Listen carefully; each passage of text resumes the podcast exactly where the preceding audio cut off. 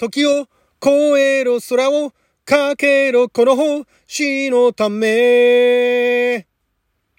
君は見たか？愛が真っ赤に燃えるの暗い闇の底で危険な罠が待つ。信じる奴がジャスティス。真実の王者。夢を見続けることが俺のファンタジー。生きることが好きさ。青く浮かぶコスモ。時を越えろ空をかけろこの星のため。熱く燃やせ涙流せ明日と夕日に仮面ライダー仮面ライダーブラック。あなたの12分をちょっと拝借。こんにちは。ラジオ神の神ふみかつです。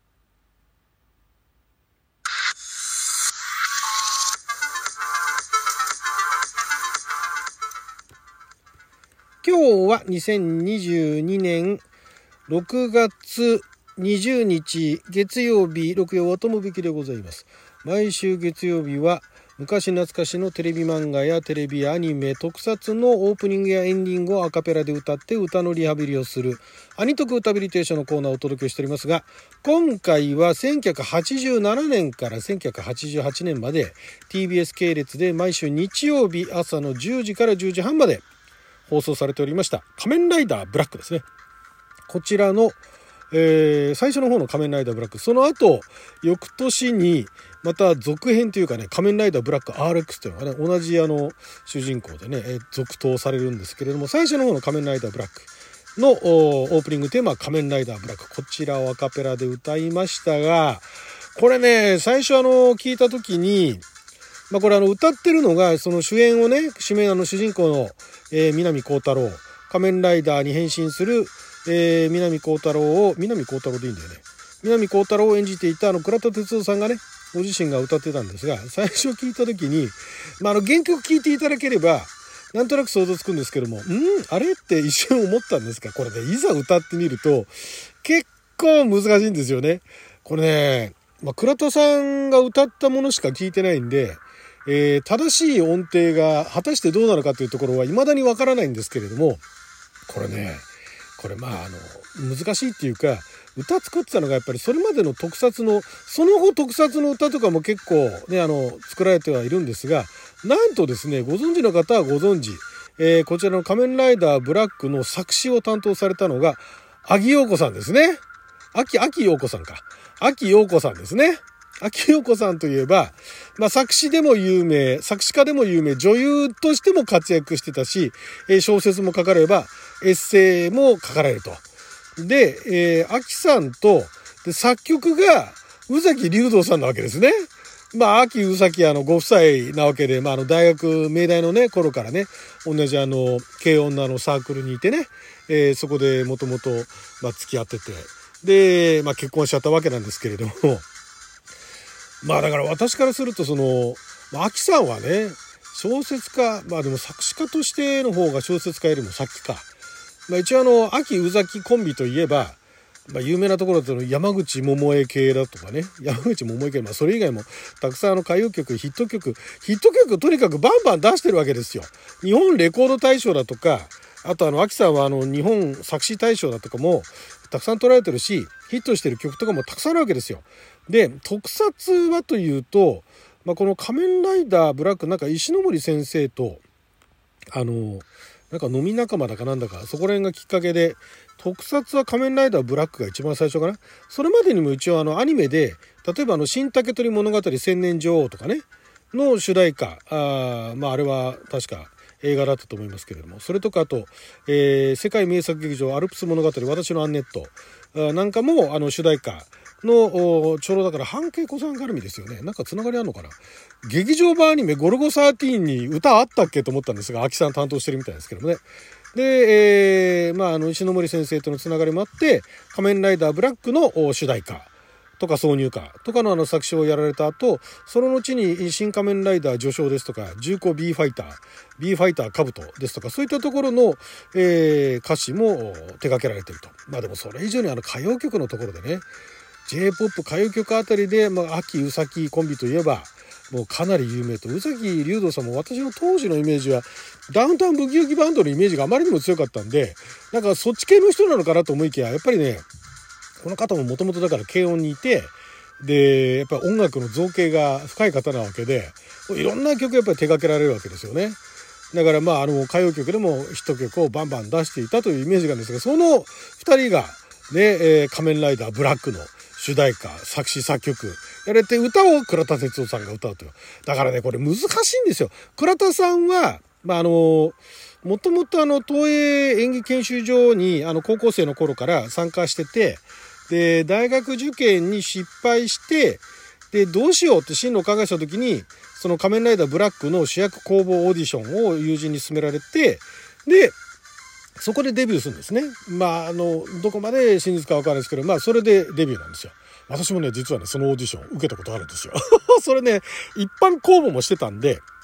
雑誌かなんかで募集したんですよね。だから、私はそこまで特撮には詳しくなかったんですが、周りのその友達連中が特撮大好きで、でその特撮系のあの、同人誌も作ってたぐらいで、それのお手伝いとかもしてたっていうのもあって、で、で、私は当時もうあの、役者やってましたんで、じゃあこの仮面ライダー、RX をね、オーディション参加するかと。あれまだ役者やる前だったから。で、参加するかと。で、先輩も応募したのかなまあ、あの、当然のごとくですね、全然そこであの、かすりもしなかったんですけども、で、それであの、放映されたのを見て、うわ、ここまでね、わかりやすいパッキパキのイケメンだったら、そりゃあこれは、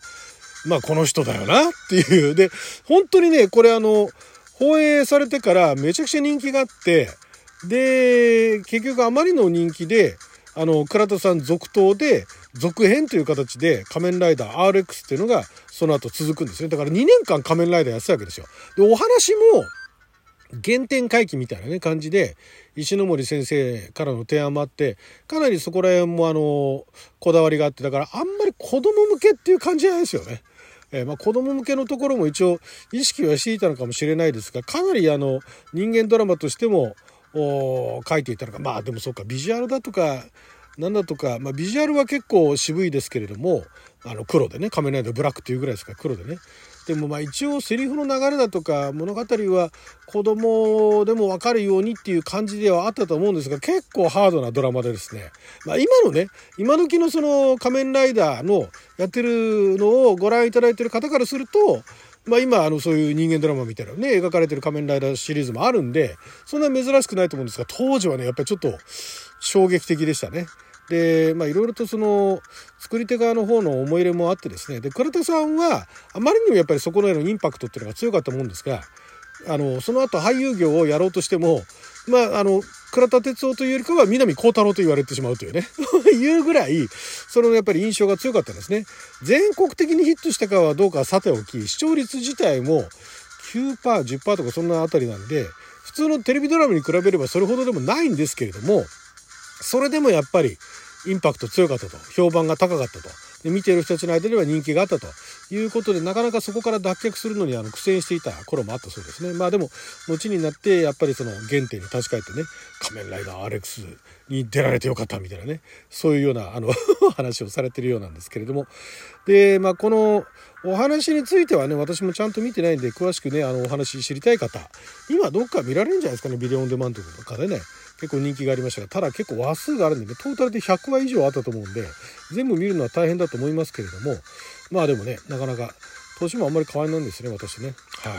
えー、当時ほんとね分かりやすいイケメンほんとかっこよかったですよ。まあ、今もあのある意味かっこいいですけれどもただ歌がなかなかねこのアキさんと宇崎さんのね、えー、歌っていうのもなかなかね普通のあのプロのミュージシャン歌謡曲を歌ってる人たち向けに作ってるなっていう感じの歌で。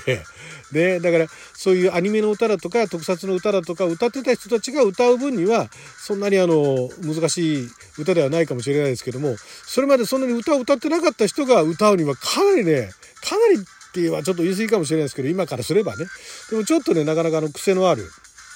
歌ではありますねこれね。一番最初はもうサビのところからね、時を超えろ空をかけろって入るからね。で、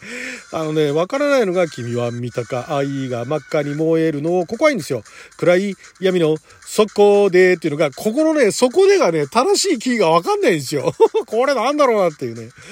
危険な罠が待つ。信じる奴がジャスティスで、またいきなり上からでしょ？で、真実の王者、夢を見続けることが、これまたね、テンポがね、細かく変わってくるんですよ。なかなかね、難しい歌を歌わせる。俺のファンタジー、その後の生きることが好きさ。青く浮かぶ宇宙と書いてコスモーっていうね。そこのところとかね。なかなかね、ちょいちょいね、これあの、まあ、練習をしていけば、まあ、それほど歌を歌ってない方でも歌えるかもしれないですけど、いや、でもね、これはなかなか、まだ当時カラオケなんていうものはなかったかな。ね、だから歌は歌唱の訓練とかも多分ね、この放送前にさせられたと思うんですよ、倉田哲夫さん。で、その、なんて言うんでしょう、もう最終的には熱い思いを込めて仮面ライダー南光太郎として歌えみたいな多分指示が入ったと思うんですね。っていう感じの歌だと思って聴いていただければ、で、そしてドラマパートも見ていただければ、結構ね、あの、じんとくるものがあるんで、だんだん聴いてると癖になってくるんでね、よかったらこちらも原曲聴いていただければと思います。はい、ということで12分間の貴重なお時間いただきありがとうございました。それじゃあまた。